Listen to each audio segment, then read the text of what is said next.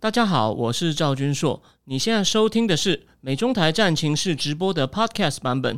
每个礼拜一跟礼拜四晚上八点钟，我都会在 YouTube 上直播，用最口语化的方式，深入分析最新的美中关系与影响台湾的重要国际局势。想要第一时间收看直播，记得在 YouTube 上搜寻并订阅我们的频道“美中台战情室”，也别忘了加入我们的 Telegram 群组。在我们直播与 Podcast 文字区都有连接，可以点进去哦。呃，好，各位美妆台战情室的观众朋友，呃，大家好，我是赵君硕。那第一，欢迎大家收看第一百三十四集哦。那个哦，对，我想大家主要，我想大家还是很想要了解更多有关日本哦安倍的事情。所以呢，我这边呢，呃，在我正式开始讲，我们第一，我们这一集前半段呢，会花很多时间，会告诉你很多资讯有关。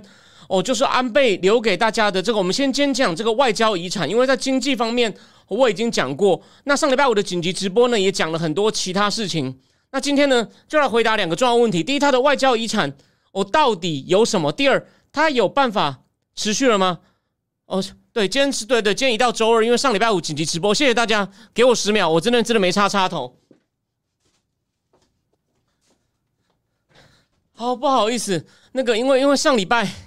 上礼拜上礼拜五紧急直播一次，我想这次呢，我想故意等到今天，这样我多一点时间来，我做一些准备或观察一下情势最近的发展。果然呢，今天有一个很重要的最新的情势发展哦，我等一下呢会一定会跟各位分享。那我们在今天讲正题哦，那安倍会今天会占重点，最后呢很快会讲一下斯里兰卡变成，因为斯里兰卡是更戏剧性啊，比安倍不输给安倍的戏剧性啊，都冲进总统府了，怎么会弄到这样呢？我们就用比较短，把重点全部跳出来，告诉你斯里兰卡今天的经济问题呢。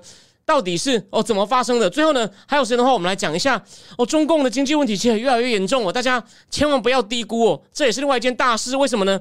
它不止内部会出事，就是它内部只要越出事，它可能对外就会搞事。好，那当然在这之前呢，我先跟大家，我先跟大家讲，呃，我先跟大家做几个预告哦。礼拜四不好意思哦，是付费直播，我会讲中央银行，我觉得那个不要动。但这次呢。我先跟各位那个，如果你只是看一般战情室，你没有加入付费没有关系。礼拜六我已经确定了，不但会加开讲中东政治，我会有道具，我会有水烟，你会看到我一边抽水烟一边讲中东政治。我得到一家我以前常去的水烟店的老板，他愿意热情赞助我。哦，那那个，所以礼拜六晚上呢会加开。那我先给大家看一下哦，就是我们讲这本为主，还有就是那本讲王储那本《成王之路》呢。我刚应该礼拜五才会去买，我他应该礼拜五上市。如果没有的话，我会想办法弄到；弄不到的话，以讲这本为主。哦，讲这本为主。然后呢，礼拜六，礼拜六会讲这会讲这本为主。那帮大家，就是因为这本书呢，第一次看的人，如果你对中东政治没有 base 的话，你会很辛苦。那我因为有，我以前就看过一些中东政治的书，所以现在看这本，觉得又让我。把很多我的疑惑又更清楚，他把它推得更早，推到一九七九。其实一九七九在现代史上呢是很重要的一个年份哦。中共开始改革开放，伊朗革命对中东产生非常大的影响。台湾就是对这个不熟，所以你愿意的话呢，就麻烦你礼拜六哦。虽然这只是给付费的会员，但是我会开一半的时间。那就算你只是一般的观众呢，可能礼拜天你会看到，或礼拜一你会看到上线，你听我讲四十分钟，一样会得到很多。然后再来。再来，我要讲一件事情哦。我我觉得今年这现在目前真的是进入一个呃多事多事之秋哦。所以呢，除了这个礼拜，这个礼拜我会加开一场以外呢，下礼拜的周末我已经决定我要再加开一场。为什么？因为我最近在密集的看一些安倍的资料。你要了解安倍今天为什么这次能够得到这么多人的怀念呢？你要对他从小到大的这个。过生很特别成长历程，还有他从政历程，你都要知道，你就会对他为什么这次能成功得到这么多世界各国重要人物的怀念呢？你就会有一个很清楚的概念，一切哦都是有原因的。那我我自己的脸书还有我在战情是不是贴了安倍到从政以前的故事吗？哎，我发现大家反应非常的好，大家反应非常好。然后有人就觉得，但那不是我写的好，是原作者写的好。但是呢，我能够挑出重点。你你不要看我只写了短短十点哦，那是我看了一个晚上看出来，但是。我我讲了嘛，你你如果是对这很有兴趣，但你这个时间不够多，我就帮你来把关资讯。哦，另外每个月请我喝三杯咖啡，那是次要的事情。所以呢，我会把我一本我看了非常仔细的书，目前我只看了一百多页，还有四百多页，我准备在剩下两个礼拜呢，尽量看完。就是下礼拜下礼拜的周末呢，我可能会再加开一次。然后呢，还有还有什么呢？除了那本以外呢，还会补充这本。你看被我翻的这么烂哦，这本是讲中共、美国、日本三角三角的外交很复杂的这种外交，他们三三三国这样子争来争去的，太多有趣的小故事。这个真的很重要。我举个例哦，你我我我我先我先举个例子哦。我先举个例，什么例子？你一定想不到。安倍刚上台的时候呢，他去美国去哈德森保守派智库演讲。不要忘了，二零一三是奥巴马上台，哎，所以美国民主党很不爽。然后安倍在哈德逊研究所的时候呢，就说：“我现在我们好，我们军费停滞很久了，这个概念我讲过。我现在只是要希望能够每年增加零点八。如果这样，你们就说我是军国主义者，请便。”哦，原文是我没有去对，可是翻译的意思很多不有的说这样还叫我说我是军国主义者，那你就你就你就做吧，反正就是随便你讲啦。但但是你知道吗？他一开始跟奥巴马关系很冷淡，然后呢，他那时候因为参拜金国神社的问题呢，就跟韩国闹得不可开交。你知道美国本来要派特使，后来决定不要派特使，你知道后来派谁去协调吗？拜登啊，又是派拜登去，然后拜登还很得意说：“我成功让日韩和解。”结果拜登去完没多久，安倍就去金国神社，是他上任以后去了唯一一次，所以拜登又搞砸了。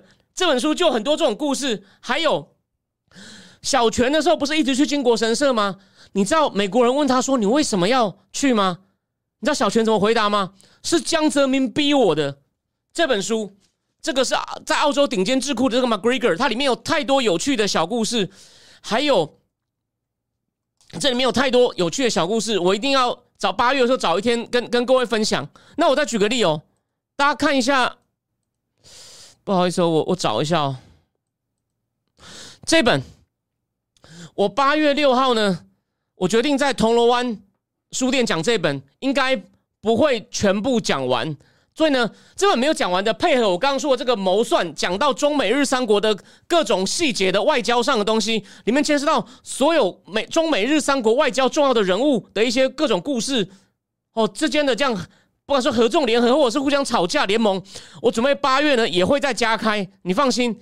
所以说，除了原定计划的讲世界经济史，八月一定会加开，然后会尽量都开放多一点，比二十分多一点，让哦你还没有下决心要请我喝咖啡的呢，你也可以。哦得到足够多的知识，因为这件事情太大了，就趁这个机会一口气复习完。这就是你听我讲完后，你就会知道哦，为什么我常常去抨击那个人。我讲过我的节目呢，也不要在那边。你会刚来的可能觉得我很没素在人身攻击。可是有些人哦，每天表面上有政治学博士，可是到处参加研讨会，到处讲东西。你从他讲东西就知道，我我我要告诉你的东西，他通通都没有看过。但我今天不是主要来骂他，但是你听我，我就跟你讲了。我这个礼拜要加一场，我下礼拜再加一场，我八月再加一场。你听完以后呢？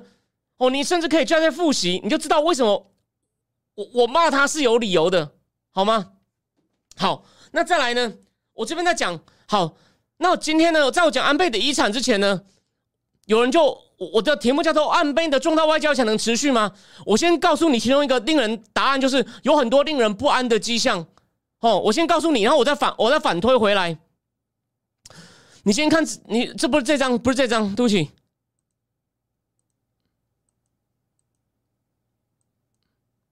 你先看这样，你记不记得当初他们两个握手的时候，从他的表情都知道关系有多差哦。虽然大家都说安倍是，就说建立一个抗中保台的防线，不过呢，日本在中共的经济力也太大，所以安倍呢，他不是直接跟中共去对冲，像川普是真的是政权给他打下去，安倍是建立很坚强的防线，可是呢。他怎么建立法？而且他的理念真的深深影响到别人，这是非常了不起的。所以为什么我等一下讲的内容呢？是包含了综合了伯明怎么追掉他，另外一个川普时期的国家安全顾问 McMaster，还有 McMaster 的继任者波顿怎么追到他，怎么追到他的贡献。他的呢贡献是比较长期，不是像川普那种直接对干。那川普那样其实没有什么不对啊，虽然民主党反对他，但你知道吗？他们那时候关系那么差哦，一样是这本书，我看了以后才想起来。你知道他们因为关系太差，派谁去协调吗？日本那时候就派安倍第一任下来之后的继任者福田福田康夫去。哦，福田康夫的爸爸也是首相。哦，福田赳夫有没有？他其实是岸信介内派的，也就是安跟安倍同一派。可是福田康夫某种程度上是亲中派的。那现在安倍死了，岸信夫又坐轮椅，安倍派的就是他们那派，其实正式的名称叫清和政策研究会，重心可能会落到福田，因为福田还算八几岁，好像状况还不错。他儿子福田达夫哦，也也在当议员，所以落到福田派，这还得了？我已经告诉你其中一个答案了。这么令人担心，那其他还有，我们等一下再慢慢讲。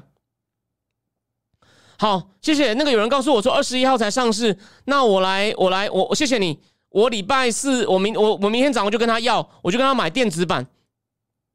好，那我现在呢就开始，我们现在把这个东西遮掉。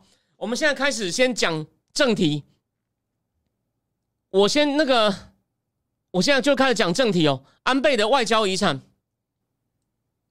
我今天，但是呢，在讲安倍就一万小时，我再讲几点，就说我以后在下礼拜的加开直播里面会仔细讲的东西。但我先就像我在脸书或者暂停是贴的一样，第一，我我就是从我们上次写的那九点继续。你知道安倍真正踏入政治是干嘛吗？我那时候不是写到他去神户钢铁吗？不，后来本来在工厂，虽然是做文职，可是呢，真的是跟工人很近，看得到钢铁厂那种辛苦的工作。所以他才，然后后来他被调回东京办公室。这时候安倍他爸爸安倍晋太郎变成外相了，就说：“哎，儿子，你来当我秘书吧。”他一开始拒绝了，然后过了，后来他就问他神户钢铁老板，老板说：“你应该去的，去跟你爸爸做事。”再提醒大家哦，他跟他爸爸并不亲哦。安倍晋太郎小时候太忙了，都在东京跟山口的选区中来回。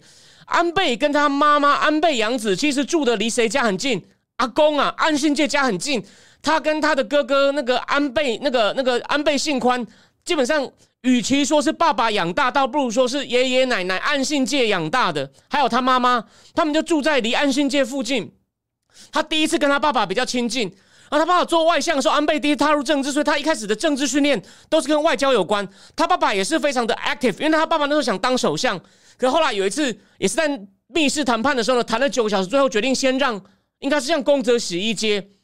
结果为什么本来应该功德席接完就轮到他爸嘛？后来发生什么事？他爸不幸身体不好病故啊，很可惜。但是他爸病故以前呢，从未促成戈巴契夫访日，那苏联还没倒。但没想到促成以后一回来，病情急剧恶化。他好像还要穿很多衣服。他爸好像瘦了十几公斤，还故意穿很多件衣服，看起来没问题。安倍还是强烈建议他爸说：“你一定要去跟戈巴就见面，你不能够。”因为病重，他爸爸去只见了五分钟，你就知道。可是安倍早期的训练就是跟这种外交、国家安全有关。然后，他爸爸死了以后，只好开始自己选议员嘛。然后呢，这件事可能没有人注意到，但我看的资料真的很好，我就分享给大家哦。不是我，不是我厉害，是那个什么，是是那个作者厉害。你一定想不到，安倍第一次当选议员的时候，他是在野党国议员，那时候就是输给那时候应该是六个党联合打败自民党，因为那时候竹下登的瑞克鲁特案丑闻案让自民党第一输掉执政权，那时候是由细川护熙当首相嘛。那安倍后来呢，当国会议员以后，他开始注意到一个问题，那什么样启发他被他爸熏陶，然后慢慢，其实他跟他爸，他爸只是外交型哦，他爸其实的立场啊。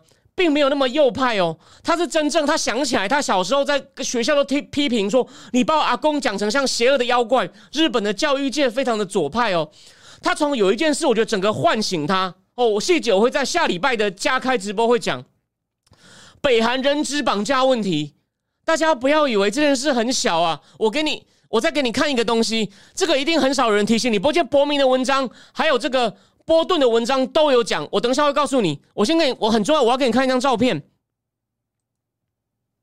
等一下哦，虽然这张是千亿伟哦，是苏稿，可是我要给你看的东西在这里。你知道这是什么吗？蓝色的一个小小针，一个小别针，我忘了它叫。等一下，我去我看我的笔记，告诉你正式的名称，因为我的那个英文字我第一次看到。你知道这代表什么吗？在安倍九零年代意识到这个问题，后来在小泉内阁，吼，为了这个问题，安倍开始变得非常强硬，而且因为这个议题呢，让让他越来越受到瞩目之后呢，终于第一次让有十几个被日本人被绑架到北韩去的遗体送回来的时候呢，身上都有这个别针，他们身上的遗体，哦，对，都有都有这个都有这个别针，千一伟身上也有哦，他们千一伟出来选的时候也别着这个。那我再告诉各位，伯明昨天在《华尔街日报》追悼安倍外交一场文章有写，他倒下前，他的你看看他的那个衣服上还是有这个别针，你就知道安倍是。因为这个问题，整个唤醒他那种右翼要把日本变成我们不要自虐哦，北韩这种侵害日本国家利益的，我们不能因为以前殖民过他，你就不敢跟他争吵。这个真的很重要，细节我下礼拜才会仔细的讲。但这个是很重要的脉络。他觉得哦，他就发现光这个北韩问题，日本都不敢大声呛。哎，我们被绑架，我们不能讲。他发现日本只是一味讨好外国，自己国家利益受损却不敢声张。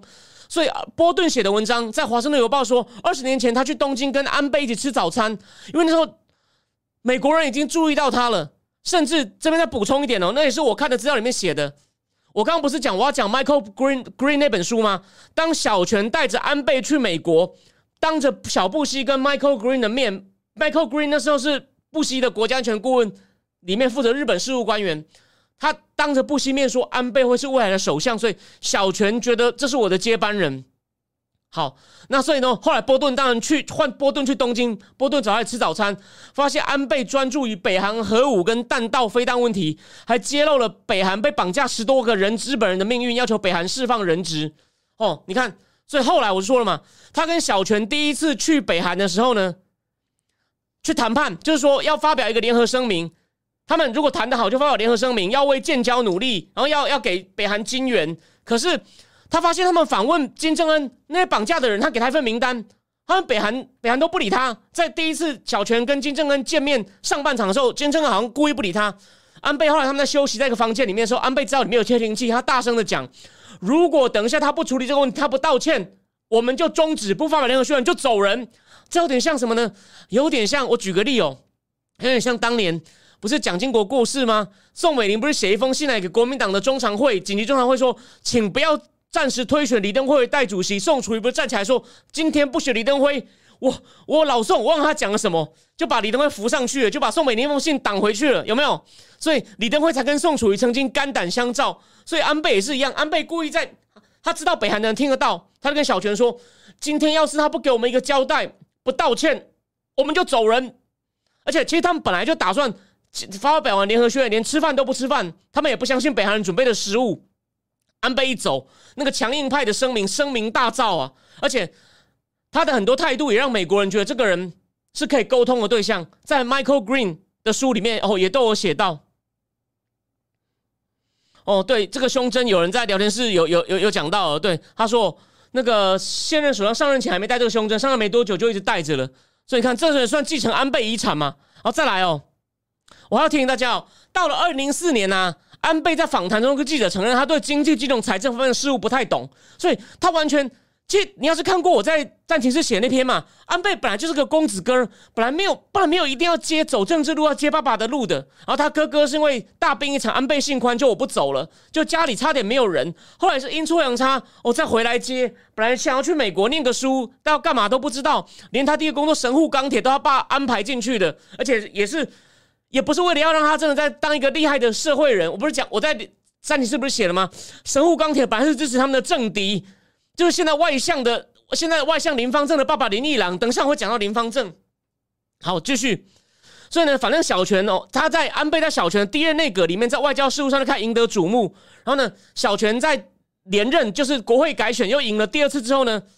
就选他当自民党的干事长，这职位很重要哦。他还那时候他太年轻，他那时候才四十几岁哦，好像才四十七岁、四十八岁，还比我大一两岁。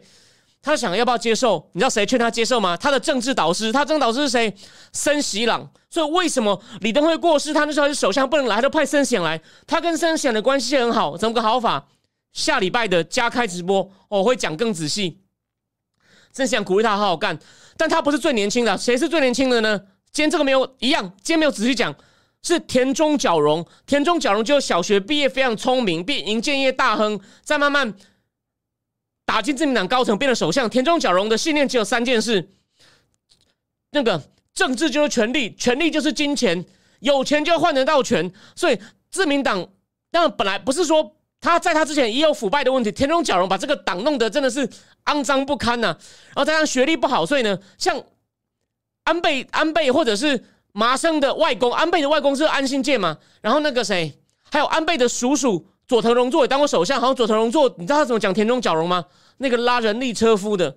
但田中角荣这一派还是很有影响力，像后来收贿的，你看竹下登嘛，害子鸟丢掉竹下登，应该就是田中派的。如果我讲错，你再更正我。但是我们下礼拜加课直播会把这种讲得很清楚，你就知道我们这个资讯量很大，而且都是你你要了解日本政治必要的知识，派系的传承。我也是边看边学，像在做数学练习一样哦。好，反正他呢就刚干事长，然后呢干的还可以，虽然说后来怎么讲。有些问题他也没有处理好，可是人家也觉得不能怪他。可重点来了，他做的，他他做的，就说他后来决定哦，他做的还可以。那细节我以后再讲。他要决定他不要等，因为那时候论排辈，我刚刚不是讲了吗？福田秋夫的福田康夫比他大十几岁，福田康夫已经八十几岁了。本来小泉完了以后应该要轮到福田，他决定要出来，他决定要出来选，他就开始弄一些团体哦，帮他造势。谁呢？有人在国会帮他弄了一个国会议员哦，处理这个就应对再挑战委员会。因为安倍说日本面临一个再挑战，主要是指小泉时代经济。虽然他们有做一些金融改革，处理坏账，可是呢，日本的不平等那时候开始变比较严重了。因为很多人不能当正社员嘛，就变派遣社员，那薪资差很大。我在付费直播里面都讲得很清楚，有兴趣的人可以去看。如果真有聊到你，就麻烦你，你可以先付一个月试试看，就看我那一集讲的东西，还是我五月那集有讲，你可以回去看。可是那，表面上讲不平等，其实就帮他国会议员帮他造势的团体，谁弄的？就是千亿委。所以千亿委虽然不属于派，千亿委跟他其实长期跟随他，长期支持他。然后呢，后来他果然就靠这种气势呢，就赢了，就当就当首相了。而且呢，他那时候还跟一些右派的学者积极请益。那些学者你可能没有听过名字，可是我后来发现啊，干有一个我知道，书他在台湾他有书，他在台湾有两三本书都有翻译出来。中西辉正，他是小泉的重要学者幕僚之一。哦，这个以后有机会再讲。但这本书呢，我没有机会讲了。你有兴趣可以去看。这个人不是一般的学者，他是小泉的幕僚。他第一次用人啊，都用他的右派小圈圈。比如说，当年在他当内阁的副，就是副副那个副官房长官，就有点像副内阁秘书长的时候，跟他一起处理人质危机的。所以呢，他第一次那他第一次不是首相当一年，当到第一年快完的时候，你知道媒体怎么笑他吗？说他读不懂空气。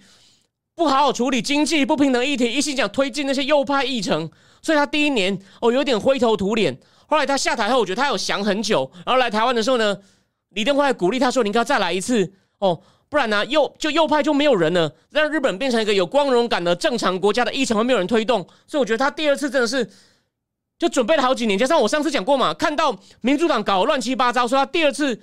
隔了大概六七年哦哦，真的是有备而来。他第二次呢是要再度继承他的外公，要打破什么呢？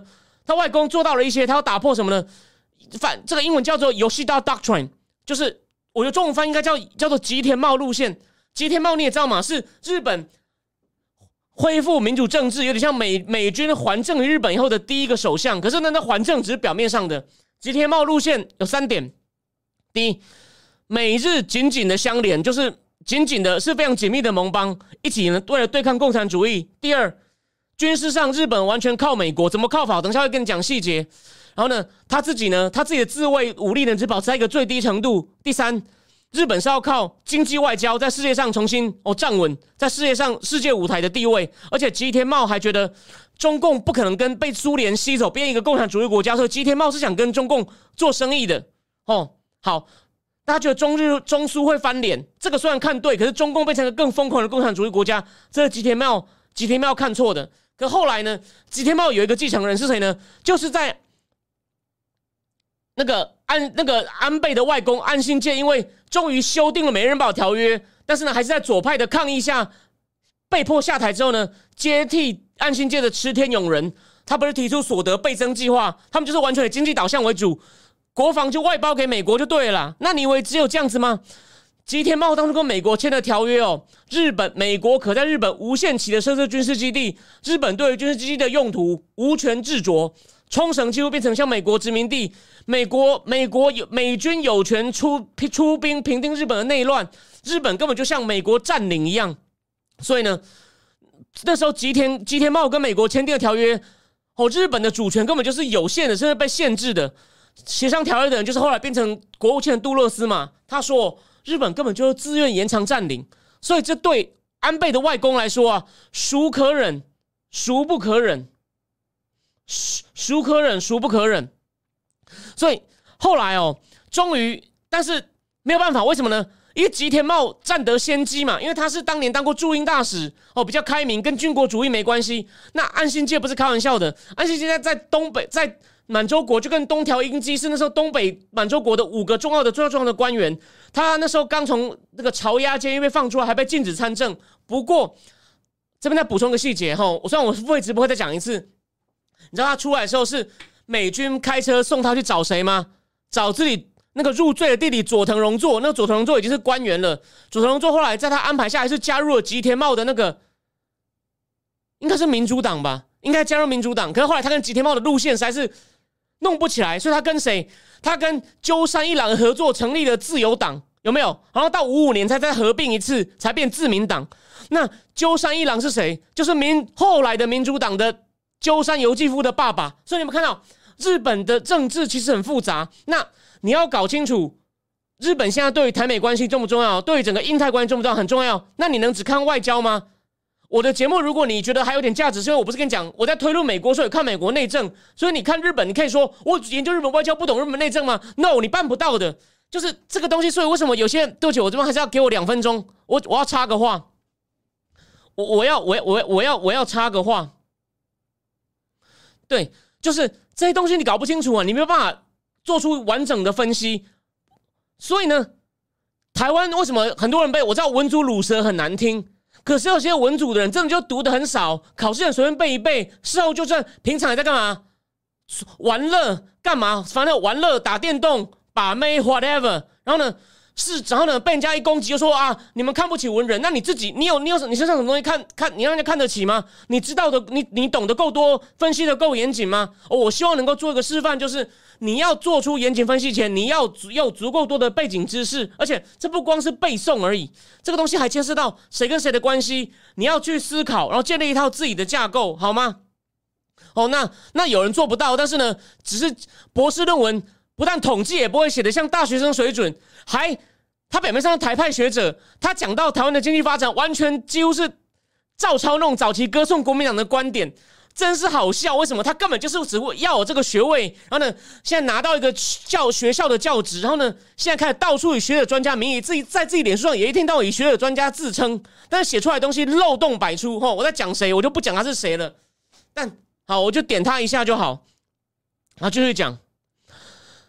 就是因为那时候安信介还不能还还没有恢复自由之身，被吉田茂先先签了，所以到安信介担任首相呢，才开始才修约，但修约的时候还是遭到很大的抗议，最后在六零年被迫下台。那安倍进入政坛，就慢慢发现，原来我们日本还有这么多限制。我要完成我的祖父未尽的志业，大家不要忘了，我再强调一次，小时候他只跟祖父感情上很亲，他那时候看不出来对政治有兴趣。虽然他对人家批评他祖父，他很不爽，是他后来因为北韩人质事件为一个触媒，哦，开始。可是第一次呢，二零零七太急了，经验不够，操之过急，结果呢，一年就倒了，只好让给老老家伙。你看，二零一四还去还去帮忙跟去去安抚习近平的福田福田康夫，所以多令人担心呐。但他们是同一派的哦，他们是同一派的哦。反正主要自民党内大致上是三大派啦。我说从从古老的，就像刚刚讲的吉田茂一派哦，虽然也反共，但是呢，国防交给美国，日本就当经济动物就好。一派就是安信介这一派，右派，我们呢就说他们你不喜欢他说他军国主义，喜欢他就他要恢复正常国家。第三派，哎呀，这些都不重要，我只要我只要拿钱在地方盖工程，然后呢盖工程就像台湾的派系一样，国民党那种派系搞法就是田中角就是田中角荣，主要是这三派，但后来还有很多演变哦，那个以后再讲，那地方我也还要再复习。安倍第二次上来就不是开玩笑了。二零一三年建立的国家安全会议，类似美国的 National Security Council，哦，还在二零一三年首次发表了国家日本的国家安全战略，说明与中国竞争的全面做法，遍及贸易、科技等等各方面都有。所以他真的是这次有备而来，他这六年不是白干的。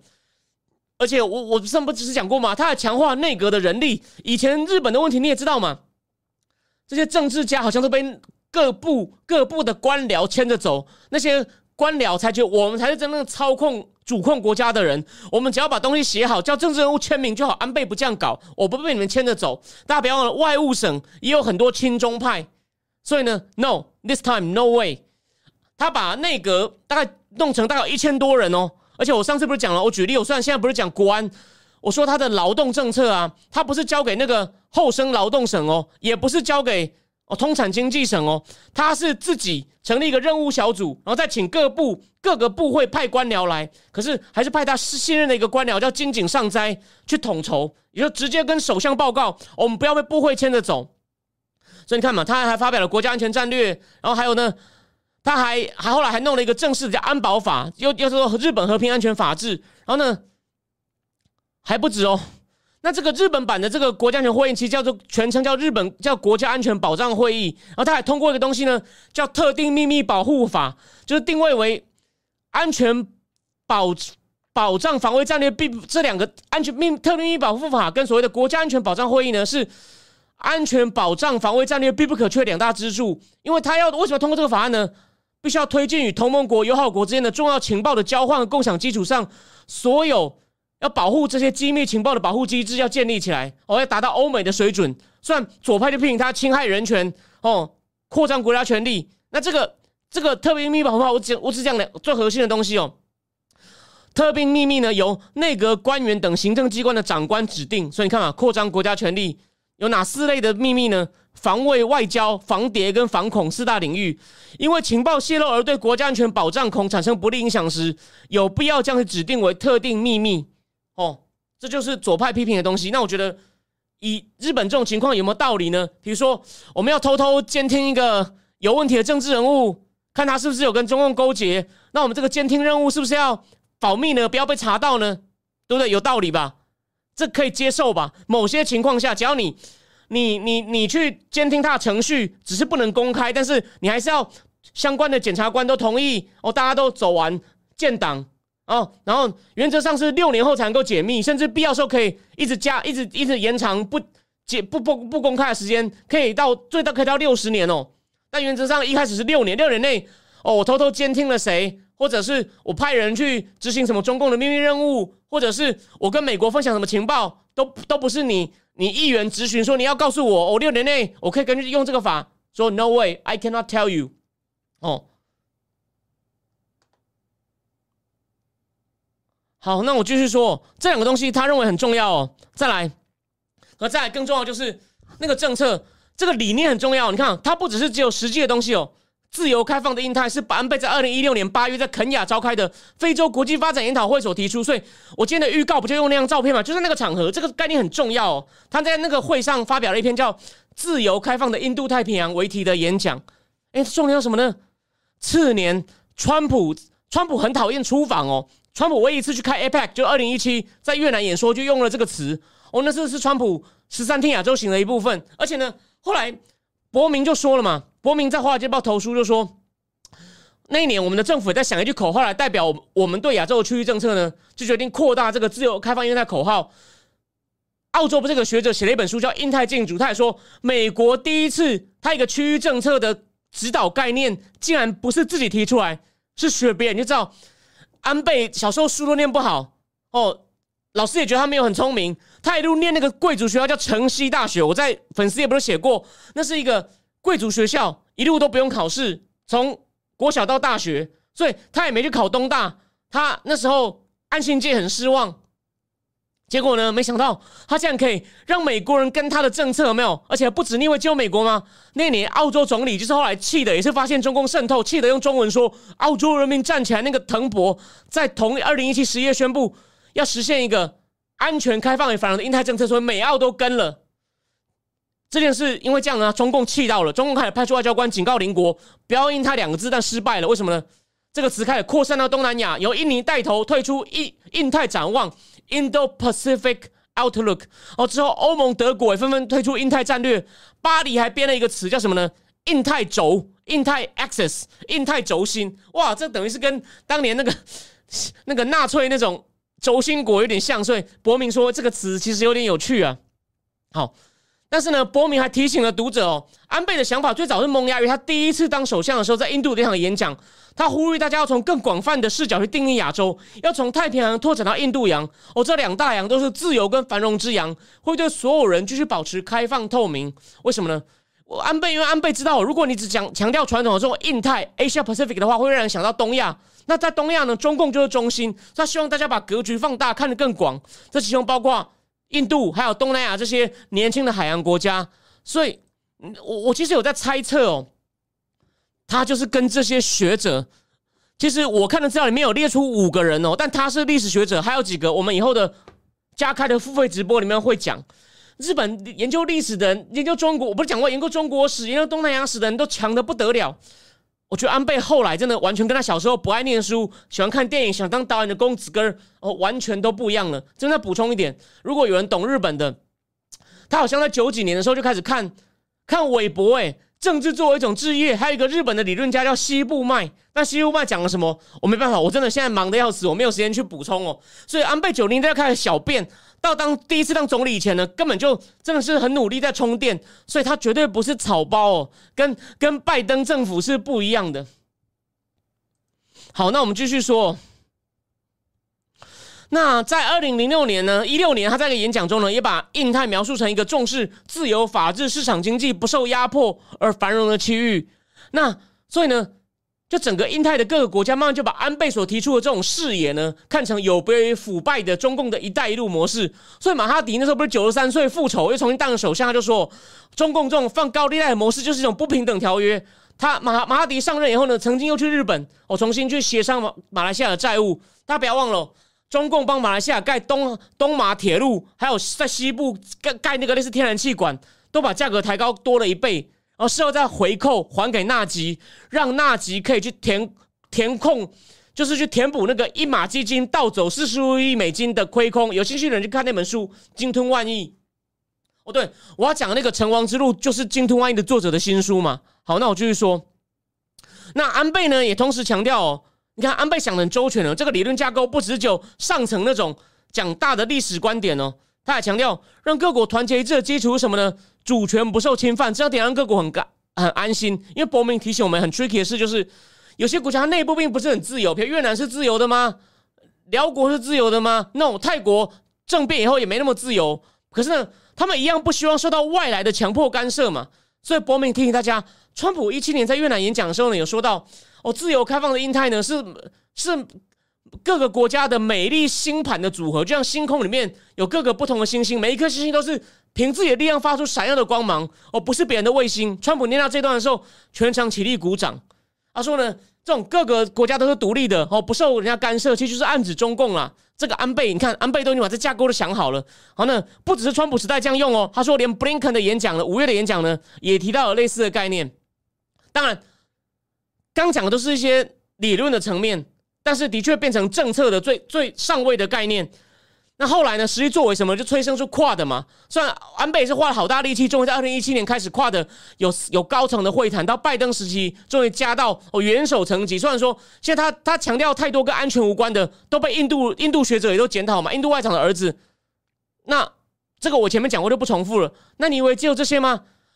他，你认为他只是纯粹想要复兴军国主义吗？我知道那个五毛可能会这样讲，说啊，这是死的好啊，你就是军国主义想复辟呀。I don't think so。对对对，那个重点是什么呢？我要讲重点呢，他其实也有表现出一种反省之意。大家不要忘了，他跟岸田从安排让奥巴马到广岛去献花，就是你们美国这样丢原子弹是不对的，但我是相对的哦，我们是 reciprocal，像安倍也到珍珠港去。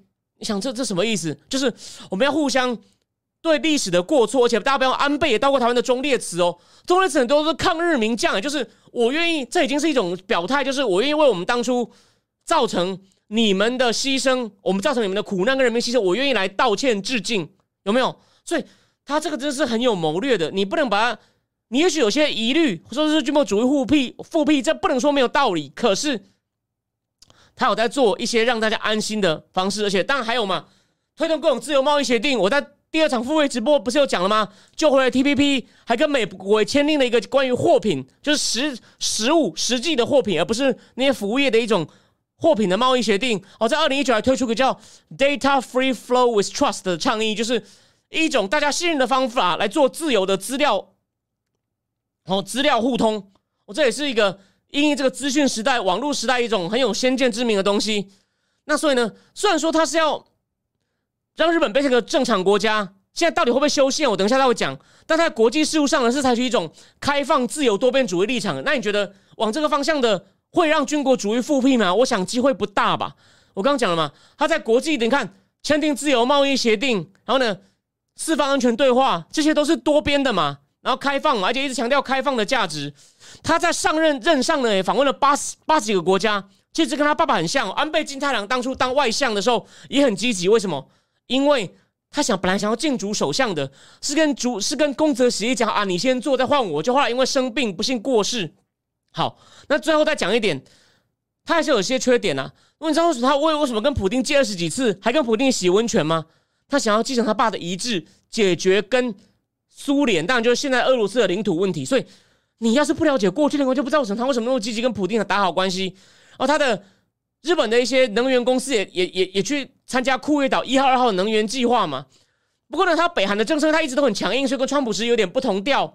比如说，他同意。赔偿那时候他们强迫征用的中国的劳工，可是呢却不准赔偿他们强迫韩国劳工做苦力的韩国法院判了，他就说日本不准赔，哦，这个就跟韩国那种关系很紧张，哦，甚至还有在二零一五年哦一月，他还在当内阁官房长官、副官房长官的时候，被朝日新闻爆出来，他跟另外一个叫中川昭一，那是他其实政治上最亲近的盟友，那为什么后来这个人不见了？这个人不幸早逝啊，五十八岁就死了。也当过很多，从小泉内阁就在当大臣，安倍实际上他当党内的那个政调会会长，然后呢，他后来中川昭一在福田跟麻生内阁都当大臣，可后来这样早逝，他跟中川昭一跟 NHK 的高层见面干嘛呢？施压？为什么呢？那个那个那个 NHK 拍了个纪录片在讲慰安妇的，里面暗示天皇有责任，删掉了，然后。那个那个影片里面还有一段在讲到有办了一个模拟法庭，在模拟审判日本人强征慰安妇的责任。就呢那段模拟法庭的画面呢，就加上一段说这这个法庭提出的证据可能有问题的一段警语。据说就是安倍施压的后果。就这件事被爆了以后呢，他非常强硬，我说那个证据本来就有问题，我们这样做是就是我们不能让人家污蔑我们的国家。所以呢，我知道有人我们要我们的节目也不是说就算我们有立场，我们还是要把各种正反证据尽量告诉你们。记得。你只要看我的节目，在自己家去补充各种相应能力，人家不敢讲你是文主鲁蛇。但有些人呢，打着政治学教授名号出去一直讲错呢。我尽力，我尽我做我尽我的力哈。我今天不是主要是要骂他，但是我们来建立一套另外一套模式，让人家尊重，让人家真的会相信你有专业，相信你专业上做出来判断。虽然就算你基于专业，也不一定对，因为人类社会事情真的太复杂。好，那我继续。哦，再来哦。再来就我刚讲的嘛，他二零一三年还是拜过一次金国神社哦，啊，拜登还以为他协调成功了，他不会去拜，拜登也不要打过一巴掌，这其实真的好笑啊。不过之后呢，还是改为捐献贡品，反正重点就是安倍他的想法是日本要重新建立自己的自信心，反对所谓的自虐史观，觉得什么都是我们的错。他认为为什么靖国神社拜的东西跟美国的 Arlington 公墓拜的东西一样？那这个东西我们以后再讲，细节我们以后再讲。只是我要先告诉你。他的确有这个想法，我们也可以面对。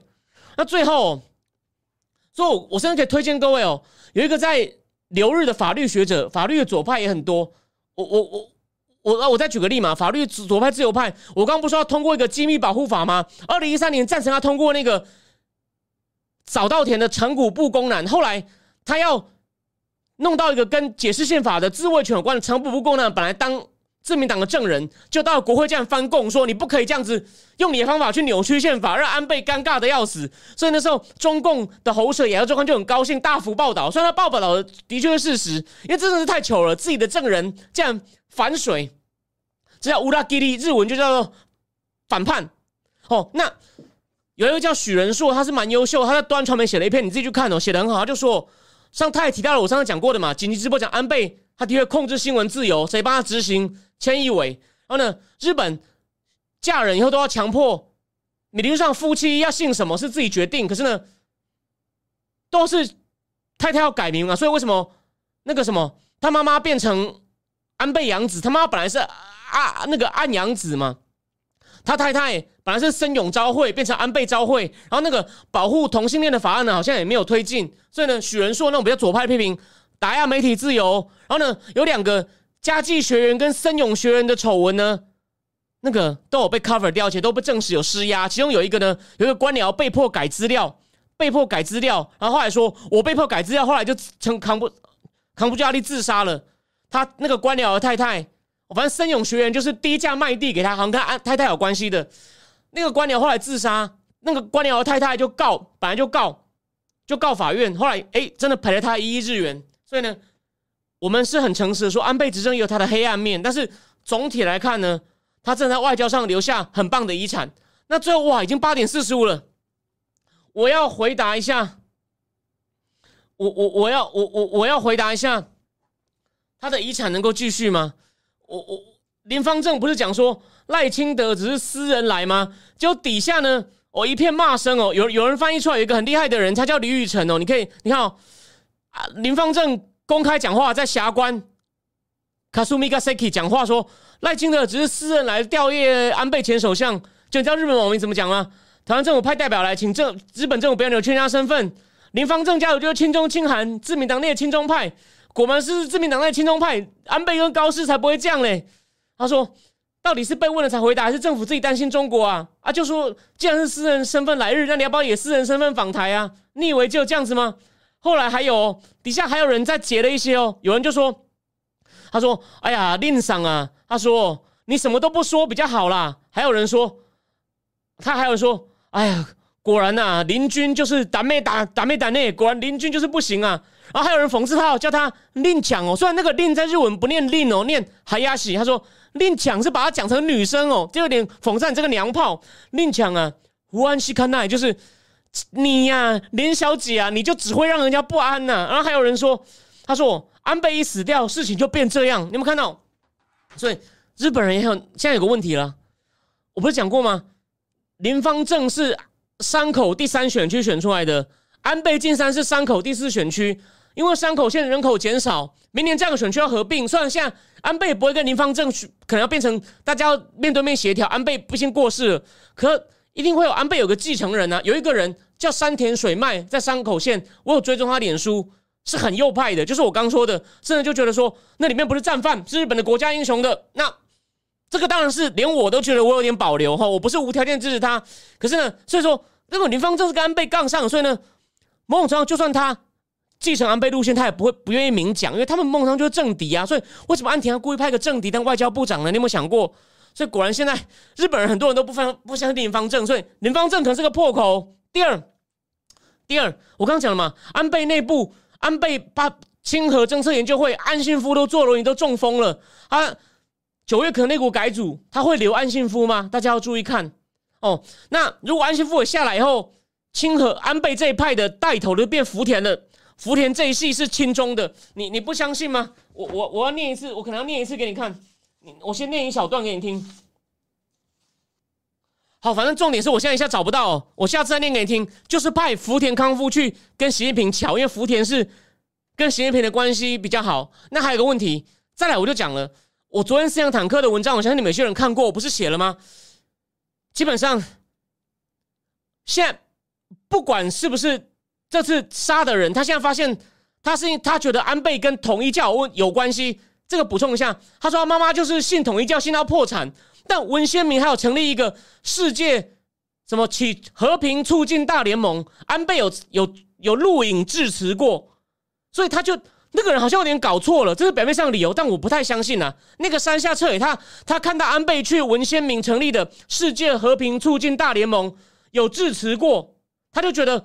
安倍跟统一教有关系，我想要杀统一教的高层，害我妈破产。可很奇怪，他妈是二零二零二就破产，不过好像破产十几年后又回去参加活动，一直到这几个月前才又停止参加。所以他觉得我妈是被统一教害到。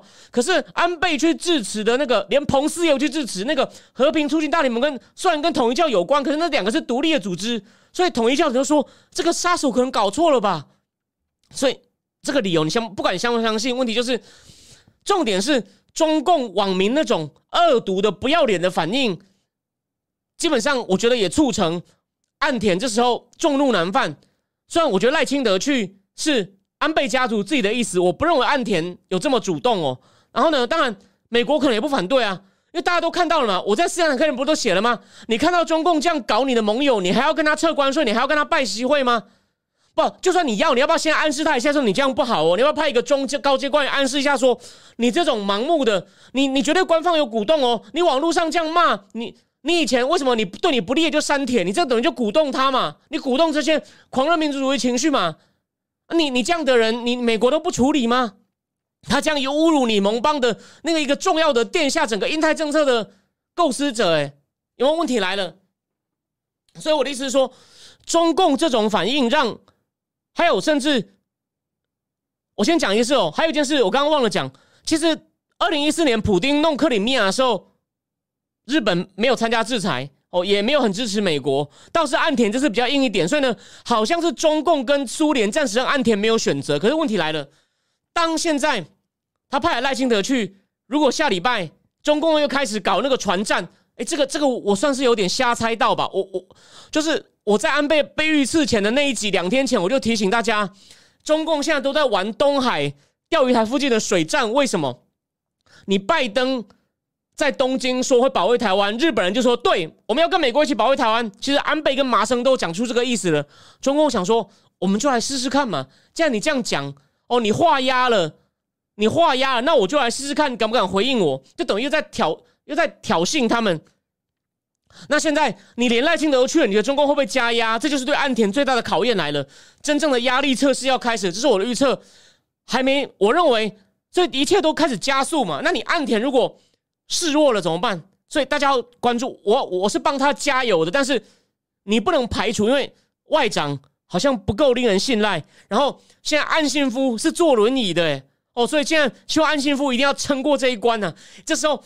你要不要我？你这时候身体再不好，你要记得，就像当年罗斯福都快死了，还跑去潜舰艇上，美国军舰上去跟沙地的油王哦，那个那个绍德家族的王说：“你油一定要给我，我会保卫你们。”就撑着自己快死的身体，为了国家世界和平，所以现在安信夫一定要撑住。记得安倍跟你的外公安信基都在天上看着你，但是就是我们要先观察。还有最后讲一句，要泼可能要泼台湾人冷水。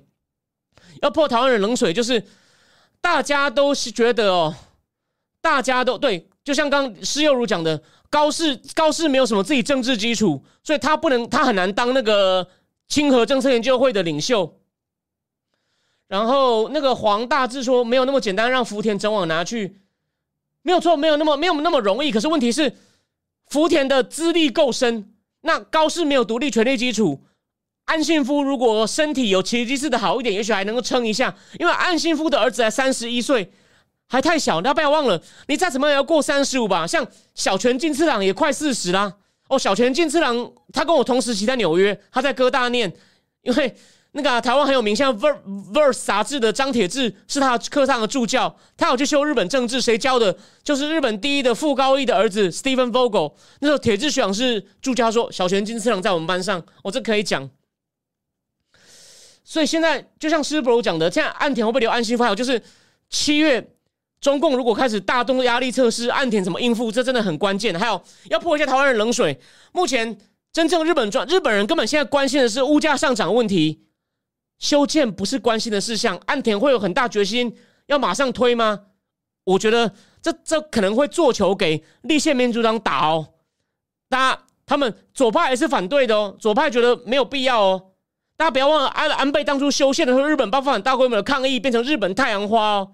所以，我们不能够，我们当然很是安倍这样没有什么不好，我也很赞成。但是日本人没有把它当 priority，这个大家要，而且日本左派还是有一定的力量，虽然说严格来说还是中间偏右的，中间或者是偏右的比较多，但还是多一些。可是他们现在 concern 的是经济物价，他们很久没有涨物价了，你一定心理上会有 shock。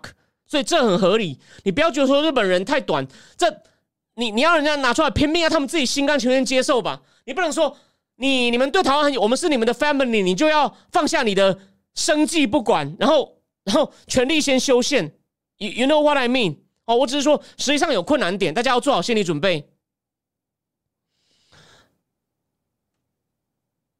呃，Premium 看不到礼拜四的直播。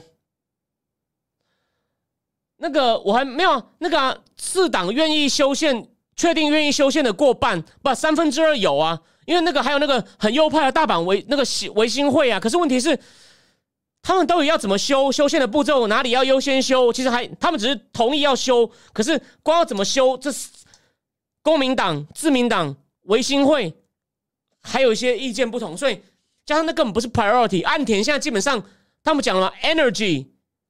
Defense 算 defense 是好事，未来三年内不会有选举，安田会把第一优先摆在修宪吗？连我都不觉得，所以倒不如中共在挑衅的时候，你要给他一点颜色看看，我觉得比较重要。然后呢，岸信夫身体可能真的不行了，那你能不能再换一个足够鹰派的中山泰秀啊？那我对中山泰秀派系没有了解，我只说我举例啦，因为我对日本日本政治还没有懂到细节，可是。你要不要把中山泰秀再出来说？Taiwan is not our friends. Taiwan is our brother. Taiwan is our family. 我类似找一个这样有这么强烈表态过的人，好，可以吗？懂我意思吗？哦，好，那对，有人来洗版，我也不知道怎么封锁。好，那最后呢，我们花五分钟，斯里兰卡。其实斯里兰卡的事情，我换一下标题，没想到这个大标题讲了那么久。那个，但这是很重要的议题了。斯里兰卡为什么瞎呢？他们家在 Rajapaksa 家族控制了斯里兰卡很久。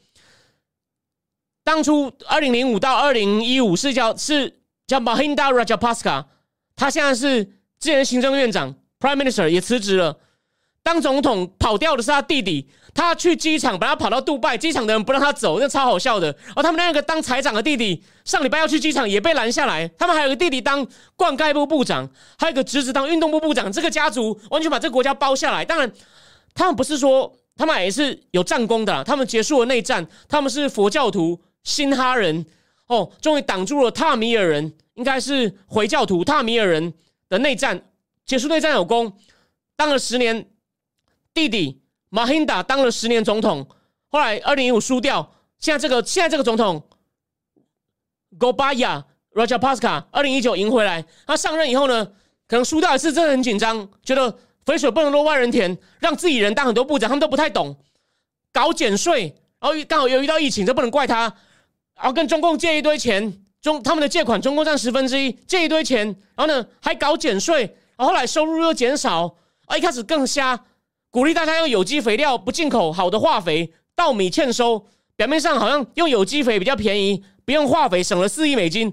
后来稻米欠收，反而又进口同样金额的大米进来。所以呢，去年其实就有学者说，你要先违约，不要再还债了。你要优先买燃料，买一些民生必需品。你宁可先违约，他还不违约，继续还债，还到后来到今年前几个月，外汇剩下两千多万美金。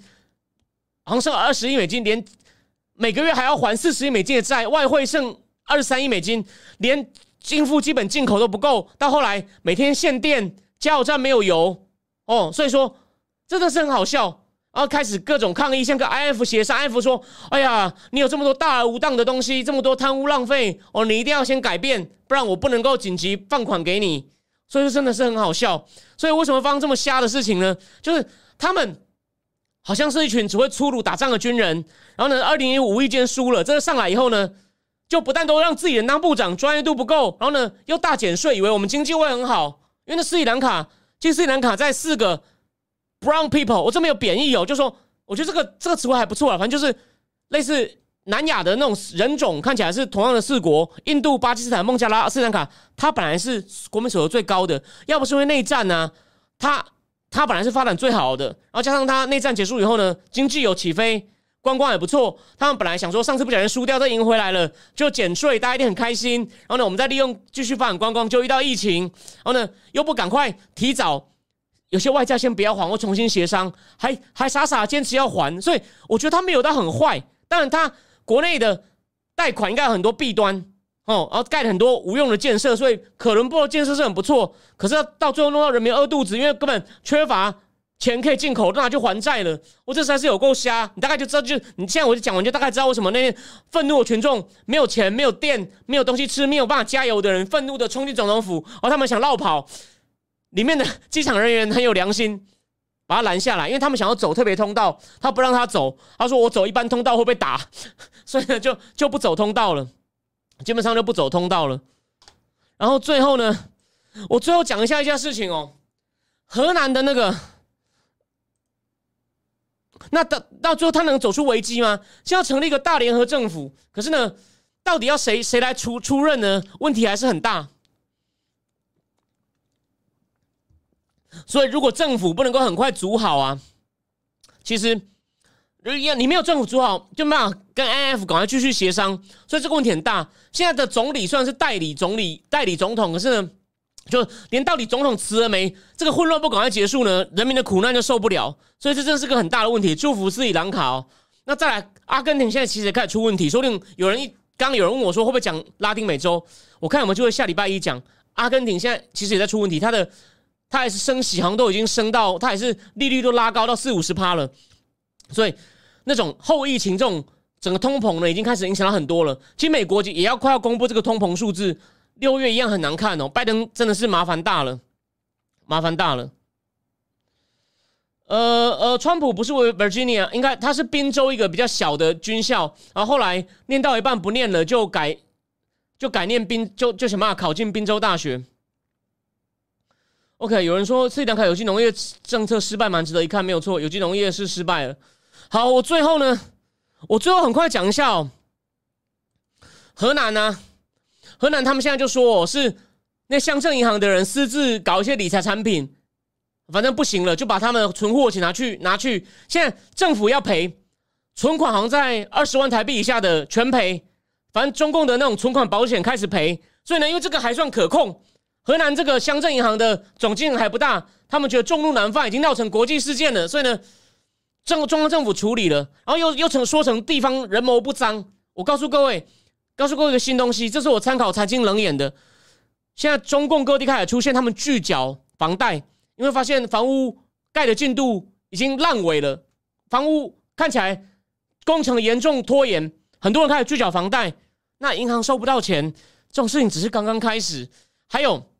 各地因为土地出让金也卖不掉，房价也在跌，新的建案也少，各地政府开始在发发那种各种各种高风险的理财产品，但很多人也不敢买了。所以呢，这个癌症持续在发作。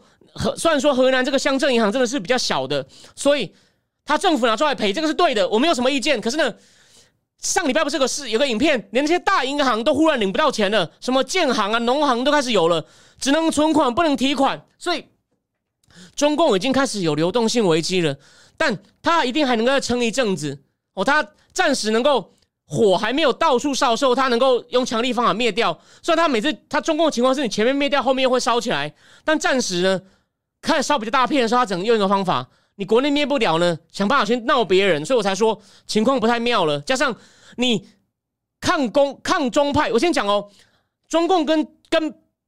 日本的经济其实连接太深，安倍并没有主动去打中共，可是他真的是做到用很强烈的方式建立一套防备中共的防线，不像拜登跟奥巴马常常都讲一讲，啊讲的很满，然后呢又没有做，所以中共就开始反过来弄你。但安倍的做法呢是让中共觉得妈的，你真的在围我诶，虽然你没有打我，表面上是跟我嘻嘻哈哈的，你真的是拿一条绳子在把我围起来，不像拜登跟奥巴马好像是拿一个绳子晃两下说。我要开始围你哦！哎，有没有开始围？好像没有。安倍真的拿一条，他虽然没有主动打你，不像川普主动打人，他真的是弄一条绳子说：“哦，没有没有，我只是做一个护栏，我只是做一个我花圃的护栏。”其实中共一看就妈的，你就在围我啊！所以中共，但是中共为了要逞威风，他他为了要解决国内一直在失火，他只能够做我把我把安倍的护栏拆给你看，岸田不敢怎么样。我认为快要开始了哦，我认为，但什么时候具体时间点，我不可能会知道的了。我知道就不会在这边直播了，好吗？但是在我看来，天下哦只会越来越乱哦。那今天呢？哦，九点零五分了，我就讲到这里哦。最后我回答一下，有人问我说，现在周二有直播吗？我现在有时候周一的直播会摆到礼拜二，有时候，但我一定会提前预告。像我是上礼拜五加开直播，我就说了嘛，这个礼拜礼拜一没有改成礼拜二，好吗？那大概是这样。有人问我红茶会短缺吗？没有啊，因为他现在自己币值大跌，所以他一定他不会短缺啊，只会卖的更便宜啊，希望多出口啊。萨尔瓦多我了解不够多，现在比较危险是阿根廷、辽国跟巴基斯坦。哦，巴基斯坦。呃，季文能说河南存库听他说好，并不是所有存款全赔，没有错啊。我刚刚说了，他优先赔你存款比较少的啊，比较大的要赔多少还是问题啊。但是听起来是暂时算初步止血了，哦，初步止血。好，那我原这样今天呢就讲到这里，然后呢预告一下，礼拜四就不好意思哦，讲中央银行运作是付费直播，但是还是会开大概二三十分钟，让还就说你没有加入的人看一下哦。第二天会上线，然后第二。礼拜六会加开讲黑潮哦哦，至少会开一半，让不管你有没有加入正定智库，都可以看到黑潮。然后谢谢摩哈默宾沙拉曼们，我想办法去要电子版。最后就讲到这里，要希望今天讲安倍的外交政策哦。我这样讲，日本现在有几个令人担心的破口还没有破，但我们希望不要破。我祝福他成功。中共对你做压力测试，希望安田一定要撑住。你终于可以证明你可以独当一面了哦！为了日本，为了亚洲，为了印太，为了世界哦！祝希望安田能够撑住，让拜登知道什么叫做 tough，好吗？就这样，